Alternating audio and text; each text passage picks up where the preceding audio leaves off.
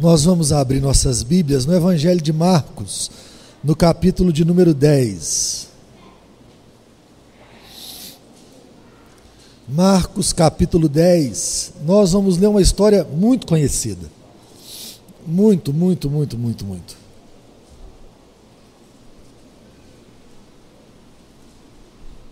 E eu queria falar sobre quando o milagre cruzou o meu caminho. Eu não vou falar em Eclesiastes nem esse domingo, nem domingo que vem. Vou pregar sermões fora de Eclesiastes. Depois eu tenho uns dias de férias. Então você vai passar um tempo sem me ver. Aí se Deus deixar, eu volto, tá? Então eu vou pregar para dar um alívio na gente. Aí na hora que eu voltar, eu volto e nós vamos terminar Eclesiastes. Marcos capítulo 10, do versículo 46 até o versículo 52. E eu quero falar hoje sobre quando o milagre cruzou o meu caminho.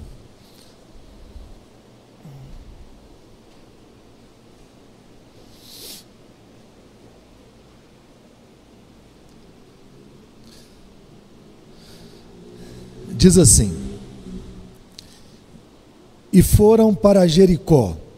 Quando ele saía de Jericó, juntamente com os discípulos e numerosa multidão, Bartimeu, cego mendigo, filho de Timeu, estava sentado à beira do caminho. E ouvindo que era Jesus o Nazareno, pôs-se a clamar: Jesus, filho de Davi, tem compaixão de mim. E muitos o repreendiam para que se calasse, mas ele cada vez gritava mais: Filho de Davi, tem misericórdia de mim. Parou Jesus e disse: Chamai-o. Chamaram então o cego, dizendo-lhe: Tem bom ânimo, levanta-te, ele te chama. Lançando de si a capa, levantou-se de um salto e foi ter com Jesus. Perguntou-lhe Jesus: Que queres que eu te faça? Respondeu-lhe o cego: Mestre, que eu torne a ver. Então Jesus lhe disse: Vai, a tua fé te salvou. E imediatamente tornou a ver e seguia Jesus estrada fora. Irmãos, é interessante o evangelho de Marcos, porque possivelmente Marcos está aqui é, escrevendo o que o apóstolo Pedro ditou. Pedro, que é um dos grandes apóstolos da igreja, aquele que vai presenciar em primeira mão muitos milagres e muitas mensagens de Jesus, vai escrever, vai ditar para Marcos o evangelho. E Pedro vai aparecer várias vezes nesse evangelho de Marcos. Esse evangelho, ele é escrito de uma forma que dá a sensação que Pedro está com pressa de deixar bem claro quem é Jesus, ele não quer argumentar de forma demasiada, ele já começa, quando você está lá no capítulo 1, ele fala assim: princípio do Evangelho de Jesus Cristo, Filho de Deus. O Evangelho começa deixando muito claro é, qual é o assunto. Ele fala: Jesus é o Cristo. Ao contrário do que você pode pensar, Cristo não é sobrenome de Jesus. Cristo é um título, significa o Messias, o ungido, o Rei. Então é, quem é o Cristo? Quem é o Messias que havia sido prometido? Jesus. Ele está deixando isso muito claro. E mais, esse Jesus não é mais um grande homem de Israel. Ele não é mais um grande homem da história que pisou no mundo, não. Ele é o Filho de Deus. Nós nunca vimos nada igual. Você olha para trás como um judeu e você tem o grande Abraão, você tem o grande Davi, você tem o grande Moisés, você tem grandes homens, mas você não tem nenhum que era o filho de Deus, a encarnação. Deus de Deus. O Evangelho de João chega a falar bem assim: que no princípio ele era a palavra. Deixa eu só fazer uma conexão simples. Quando você lê o Evangelho, não o Evangelho, o livro de Gênesis, o livro de Gênesis começa assim: no princípio era. Lembra? No princípio, começa igualzinho o Evangelho de João. E lá no Evangelho de João, de, de, lá no livro de Gênesis, é, o mundo vai ser criado pela palavra. E Deus, o, o, o, escritor agora do Evangelho de João, quer deixar muito claro uma coisa para nós: aquele que criou todas as coisas era o Senhor Jesus Cristo, a palavra que estava criando todas as coisas era o Senhor Jesus Cristo. E ele diz: a palavra estava com Deus e a palavra era Deus. Olha que coisa interessante, mas o o evangelista Marcos aqui agora, ele quer deixar muito claro: eu estou falando do rei. Esse rei vai morrer numa cruz, e esse rei é o filho de Deus, e quando esse rei chega, o mundo muda. Eu acho maravilhoso porque a mensagem dos evangelhos é uma mensagem maravilhosa. Havia a promessa da chegada de um rei. Os evangelhos dizem: o rei chegou. É majestoso isso, o rei chegou. E agora tudo vai ser novo. Agora toda a história vai ser tocada. Agora os homens vão ter um recomeço. Agora as promessas vão ser cumpridas. O rei chegou. E aqui nesse texto em particular, Jesus cruza o caminho de um de um cego conhecido de um cego que vê muito mais do que muita gente que vê. Ele, cuida, é, ele, ele vai cruzar o caminho de um cego que vai dar detalhes da vida desse cego. É interessante que a gente lê esse texto, e esse texto fala: Bartimeu, cego mendigo, filho de Timeu. A gente chama esse cego de Bartimeu. Não sei se esse é o nome dele. Não sei se aqui, se exatamente esse é o nome dele, porque Bartimeu significa filho de Timeu. É a mesma coisa. Bartimeu está em hebraico, filho de Timeu aqui está tá sendo traduzido para a gente. É, e o que, que é filho de Timeu? Filho de Timeu é filho do honrado filho do honrado, está entendendo? Então, uma coisa interessante, eu não sei, mas se não for, nós vamos perguntar lá no céu: é Bartimeu mesmo? Você fala, não, é José. Eu te conheci a vida inteira como Bartimeu. Dá um abraço aqui, coisa boa, conta a história para a gente. Irmãos, uma coisa que me impressiona quando eu leio esse texto é que algumas coisas acontecem nesse texto. E a primeira coisa que acontece nesse texto é: há um cego que já enxerga sem ver. Há um cego, meu amigo, que de alguma coisa, de alguma maneira tem, tem mais olhos do que muita gente que enxerga. O milagre passou e ele sabe que é a hora dele. O milagre chegou e ele não está cego para aquilo. Ele ouviu falar de quem é Jesus. Quando o texto começa a descrever aqui Bartimeu, é, vai falar primeiro, ele é o filho do honrado, o nome dele meio que não reflete a realidade dele. Você imagina que o filho do honrado, ele está vivendo meio que desonrado.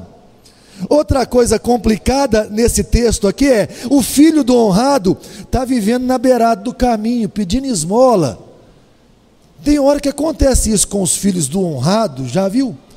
Tem hora que tem hora que a gente se perde tanto, mais tanto, mais tanto, tanto, tanto, que os filhos do honrado vivem como filhos de desonrados, ou vivem desonrados. Mas esse moço aqui, Jesus chega lá, ele não viu Jesus curar ninguém, ele não ouviu nenhum sermão de Jesus. Esse homem não viu Jesus fazer um morto ressuscitar, ele não viu um paralítico andar, esse homem nunca viu nada, mas esse homem ouviu murmúrios de quem era Jesus. Eu fico pensando na turma, parando ali e conversando com Bartimeu e dizendo bem assim: tem um homem em Israel chamado Jesus, ele é de Nazaré. Esse homem manda os demônios embora, esse homem faz paralítico andar, esse homem faz cego ver, esse homem faz é, morto ressuscitar esse homem deve ser o Messias. Eu fico pensando nisso, e tem uma hora que esse homem começou a andar onde Bartimeu estava, e aquele negócio mexe com Bartimeu. Sabe, tem uma coisa que eu acho muito assombrosa entre nós às vezes, que o que a gente sabe acerca de Jesus não nos faz fazer nada em relação ao que nós sabemos. Você sabe o que ele pode fazer mas eu ouso dizer que às vezes você parou de acreditar que ele possa fazer. Você já ouviu falar que ele fez Mas eu ouso dizer que tem hora que o coração esfria tanto, tanto, tanto, que a gente pensa, ele fez um dia, já não pode fazer mais nada hoje. E aí a gente vive nessa, nessa situação assim, árida e complicada. A primeira coisa que me chama a atenção é: há um homem inteligente que sabe que o milagre chegou. E quando um homem vê a oportunidade, um homem inteligente não deixa a oportunidade embora. A oportunidade chegou, o milagre chegou, o rei chegou. Já pensou? O rei que criou o universo, o rei que criou os olhos, o rei que criou a fala, o rei que criou tudo, vai passar na sua rua. O que, que você vai fazer? O que, que esse homem vai fazer? Vai ficar quietinho? Vai deixar ir embora? Não, esse homem vai começar a gritar. Esse homem vai começar a falar: Jesus, filho de Davi, tem compaixão de mim. Imagina essa cena, ele sentado ali e só falando numa voz assim que as pessoas pudessem ouvir, e a multidão começa a passar na rua dele, e ele está: Jesus, filho de Davi, tem compaixão de mim. E nada acontece, e ele continua: Jesus, filho de Davi, tem compaixão de mim. O rei está passando, e aí o coração dele começa a ter medo, porque ele fala: se o rei passar, acabou. Se o rei passar, o que eu sei na vida é ser cego, eu vou morrer cego. O rei não pode passar. Alguma coisa tem que acontecer aqui hoje. Jesus, filho de Davi, tem compaixão de mim. Aí tem a turma que se incomoda. E a turma que se incomoda começa a virar para ele e falar bem assim: pare de incomodar o mestre, pare de gritar, pare de criar tumulto, pare, não tem tempo para você. E é sempre complicado esse negócio de ter tempo para gente diferente da gente. Nosso Deus, uma coisa que eu aprendi é que existe pobreza na alma. Eu sabia o que era ser pobre, mas eu não sabia o que era ser pobre de alma. Eu descobri que é, existe uma pobreza tão profunda que impede as pessoas até de dizer obrigado. Existe uma, uma pobreza tão profunda assim que, que tirou a gratidão do coração do cara. Uma pobreza fedorenta. E é complicado mexer com a pobreza fedorenta. Você entra na casa, nosso Deus, você fala, não tem um mínimo. Você pensa, joga um balde de sabão em pó, já melhora, mas não tem jeito. Existe uma pobreza que você não quer encostar. Você vai num morador de rua, tem hora, você fala, que coisa complicada. Sabe, essa, essa, essa pobreza que fede, e você fala, ah, não vou dar tempo. E quando você dá tempo, você fala assim: eu vou dar um dinheiro para esse cara ir embora rápido, rápido.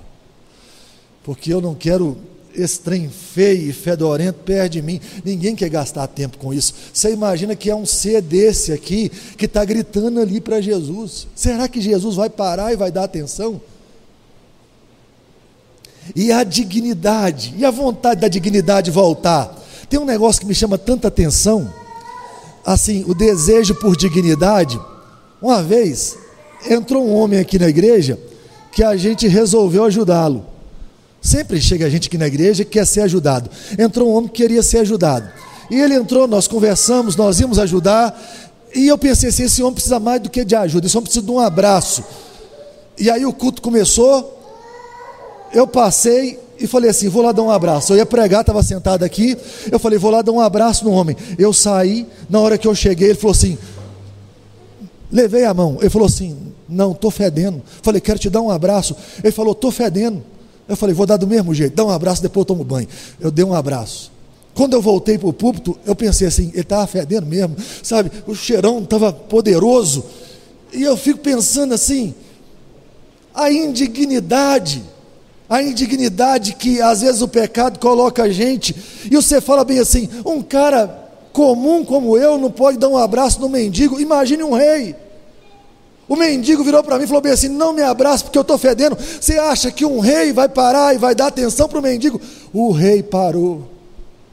A beleza é, o pessoal falou: não incomode o rei, não dê atenção, o rei não tem tempo para perder com você. E sabe o que ele fazia? Ele gritava mais alto, porque o rei estava passando, era a chance da vida dele, e ele gritava: Jesus, filho de Davi, tem compaixão de mim, tem que chegar no ouvido do rei. Eu só paro na hora que o rei parar. Jesus, filho de Davi. E o rei parou, e o rei parou e mandou chamar Bartimeu. Tem uma coisa que muito me impressiona aqui. Ele joga a companhia dele fora, ele joga a capa fora. Ele levanta num salto. Parece que no coração dele ele sabe, daqui para frente é outra vida. Ele não tem mais capa para carregar. Você lê o texto aqui, ele pega a capa que talvez ele levou todo dia, sentou todo dia na beirada lá do caminho, naquela capa. Ah, ele se aquecia com aquela capa no dia frio. Talvez na hora que Jesus o chamou, ele falou: nunca mais essa vida, nunca mais. Eu fico pensando na gente olhar para Jesus com os olhos da fé e pensar: o rei chegou, o rei chegou, o rei chegou e está te chamando. Já pensou? Ele virando, mandando alguém virar e falar assim: levanta-te. Ele te chama, está aqui no texto. Imaginem, porque hoje a palavra de Deus para o seu coração é: levanta-te, Ele te chama, levanta-te, Ele te chama. Mas você está aí agarrado nessa capa. Você está achando que a vida que você está sustentando é melhor do que a vida que você vai ter. Você está achando que se você segurar essa capa que você ganhou ao longo dessa vida, ao longo desses anos, vai ser mais interessante do que andar com ele? Que sabedoria tem em Bartimeu. Ele, de alguma maneira, o coração dele diz bem assim: é para nunca mais viver essa vida. Eu vou andar atrás desse rei. E ele chega perto do rei, e o rei fala: O que você quer que eu faça? E ele fala: Eu quero é voltar a ver. Eu quero voltar a enxergar. Se o milagre chegou, eu quero. E aí o texto fala que Jesus diz para ele assim: Vai, a tua fé te salvou. E imediatamente ele tornou a ver. Deixa eu te falar uma coisa, me escute. Eu acredito nisso demais da conta. Que onde estiverem dois ou três reunidos, o Senhor Jesus vai estar. Nós estamos aqui em nome de Jesus e para a glória dele. A presença do Senhor Jesus aqui é real. Então me escute, porque o grande problema, sabe o que, que é? Eu estou apontando para você a placa de conversão, mas você continua insistindo em andar reto. Eu estou virando para você e falando assim: é hoje, levanta, o rei te chama, mas você quer agarrar com as mesquinharias e as pequenez do seu coração. Você quer abraçar essa capa, você quer seguir o mesmo caminho, você quer andar a antiga vida, não tem como. É hora de aproveitar a oportunidade. O milagre está andando na sua estrada, está andando na sua direção. Ele mandou dizer para você hoje: levanta-te, o rei te chama. É hora de jogar essa capa fora e ir lá falar bem assim: isso aqui tem me limitado. Isso aqui tem estragado a minha vida. Isso aqui tem me feito andar longe do Senhor. Isso aqui, isso aqui, e isso aqui chama pecado. E o Senhor é poderoso para perdoar pecados, o Senhor é poderoso para renovar corações, o Senhor é poderoso para restaurar vidas, o Senhor é poderoso para me fazer de novo, o Senhor é poderoso. E eu fico pensando que você pode ouvir uma coisa nessa noite: a tua fé te salvou e o negócio acabar imediatamente. Acabar. Quando te perguntarem, e aí você fala, acabou. E aquela questão, acabou. Como assim acabou? Nunca ia acabar. Como assim acabou? Não tinha como acabar. Como assim acabou? Você vai dizer: o rei chegou. E se o rei chegou, meu amigo, tudo no reino se dobra.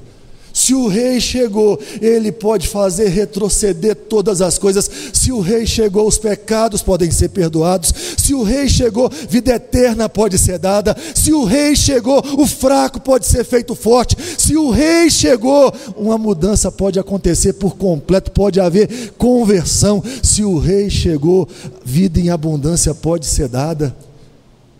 E aí eu queria terminar a mensagem de hoje. que, que você faz depois de ganhar um milagre? Fico pensando em Bartimeu, falando, vou lá para casa ver o povo lá de casa, segue a vida inteira.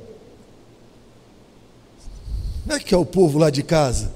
Eu preciso gastar um tempo com as cores do mundo, ver a beleza do mundo e fazer meia dúzia de poesia. Quantos lugares bonitos no planeta não existem e eu ainda não os vi? Eu preciso arrumar um jeito de rodar o mundo mais rápido possível e ver tudo que os meus olhos não viram até hoje. Talvez uma pessoa racional pensasse isso. Vai lá agora, Bartimeu, e aproveite a vida. Mas o texto fala bem assim: olha aí. E imediatamente tornou a ver e seguia Jesus estrada fora. Ele fala assim: eu vou seguir o rei, eu vou andar a estrada do rei, eu quero ver o que o rei tem para fazer.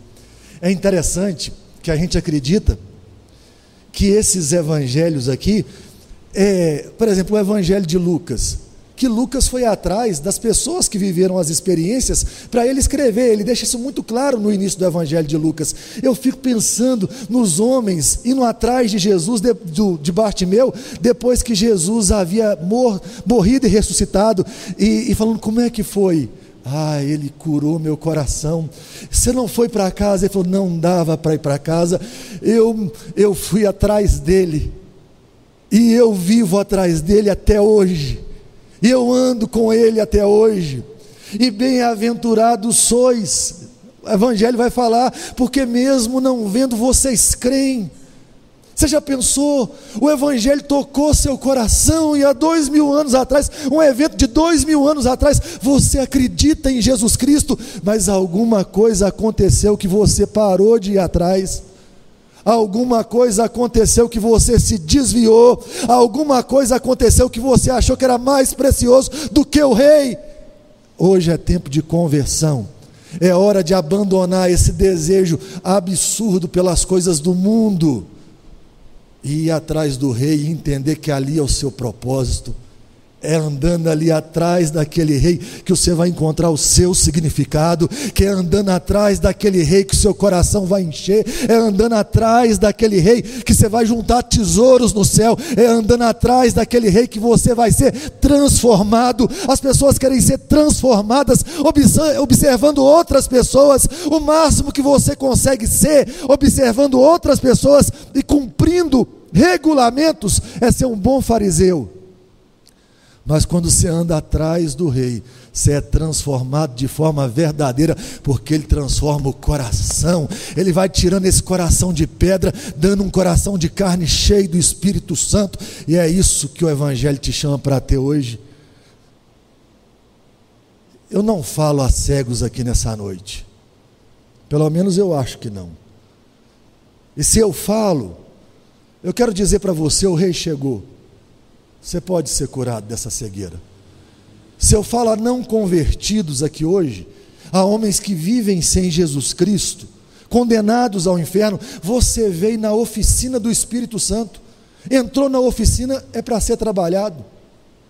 Ouça a voz do Evangelho, arrependa-se dos seus pecados, creia em Jesus Cristo e você vai ter seus pecados perdoados agora.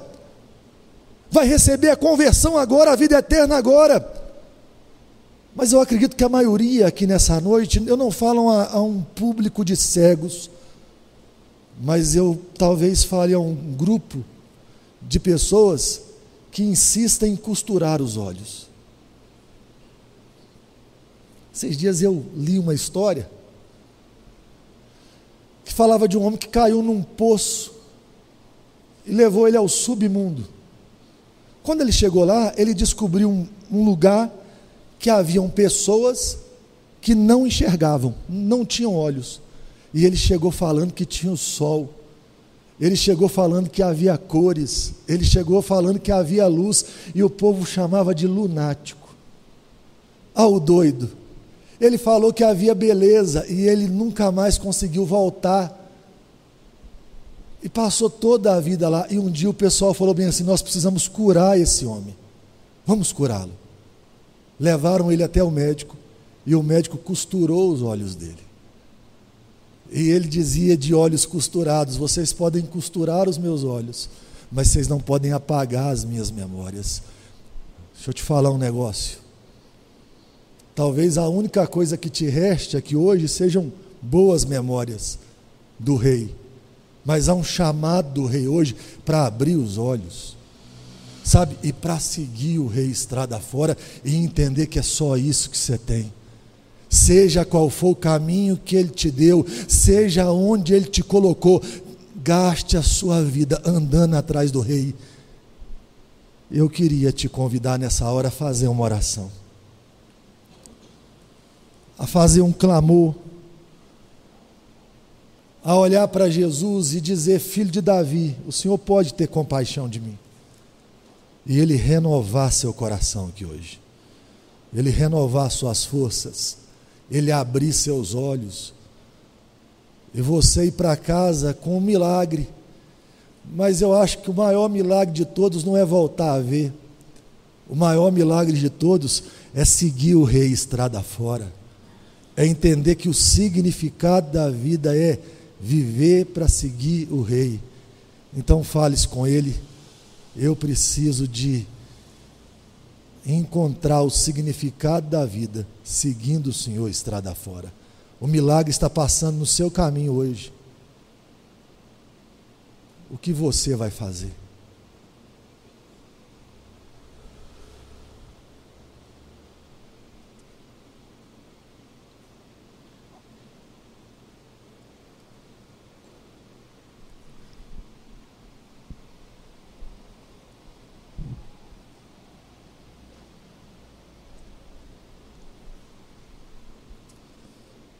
Senhor Deus Todo-Poderoso, ouvimos a Sua palavra.